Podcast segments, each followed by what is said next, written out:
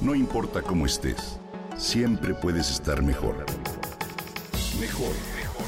Con Vargas.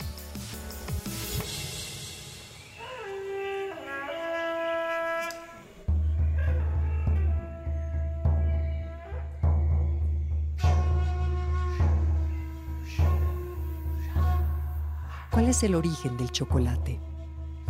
Quetzalcoatl dio a los toltecas los granos de cacao para que su pueblo estuviera bien alimentado y de esa manera pudieran ser personas estudiosas, sabias, artistas y artesanas.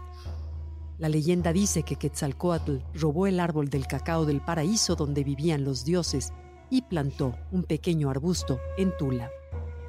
Luego de plantarlo, pidió a Tlaloc que enviara lluvia a la tierra para que la planta se pudiera alimentar y crecer.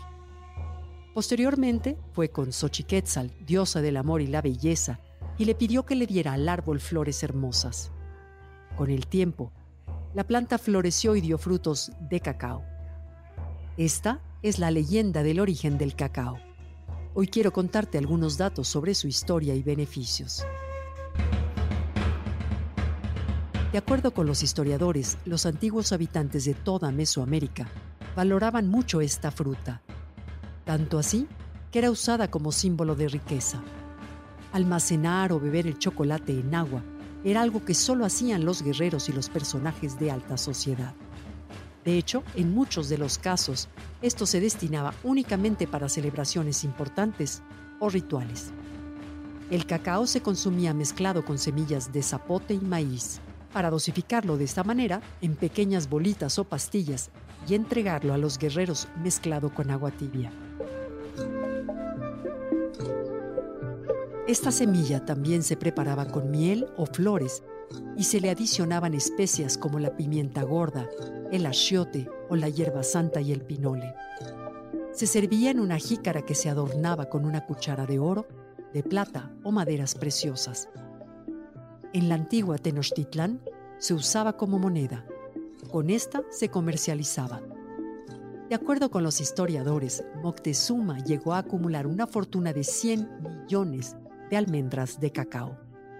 Desde sus inicios el cacao en nuestro país se encuentra plasmado en piedras que ilustran algunas escenas del Popol Vuh y los códices mayas. Dicen que los primeros en saborear esta bebida fueron los olmecas, quienes comenzaron asimismo su cultivo. Luego, los españoles lo adoptaron y le agregaron leche, azúcar, canela y otras especias. Era el rey de chocolate con nariz de cacahuate. El fruto del cacao tiene una cáscara dura, es alargado y se parece mucho a la forma de un balón de fútbol americano. Normalmente da de 15 a 20 frutos que contienen unas 20 o 60 semillas de cacao.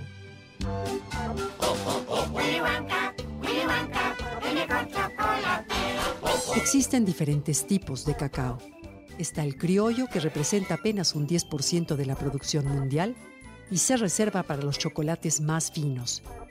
Otro tipo de cacao es el forastero, el que más se usa en la creación de barras de chocolate. Este tipo representa más del 70% de la manufactura mundial de cacao. Finalmente está la mezcla de estos dos tipos de cacao, el trinitario, que surge como un intento de combinar las cualidades de uno con el otro y producir un grano de gran sabor, pero más fácil de plantar y resistente a las plagas.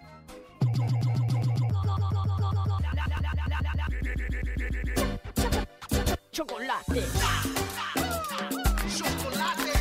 En nuestro país contamos con algunas bebidas de cacao emblemáticas como el tascalate, una bebida refrescante con cacao, maíz o tortilla, un poco de achiote, canela y azúcar.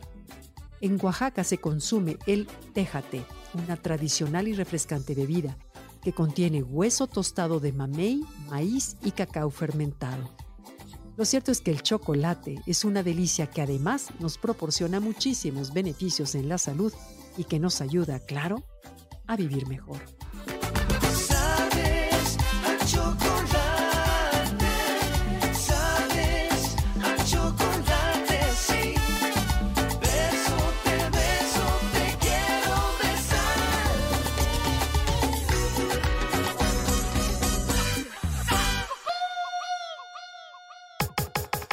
Comenta y comparte a través de Twitter. No importa cómo estés, siempre puedes estar mejor. Mejor, mejor, mejor. Con Gaby Vargas.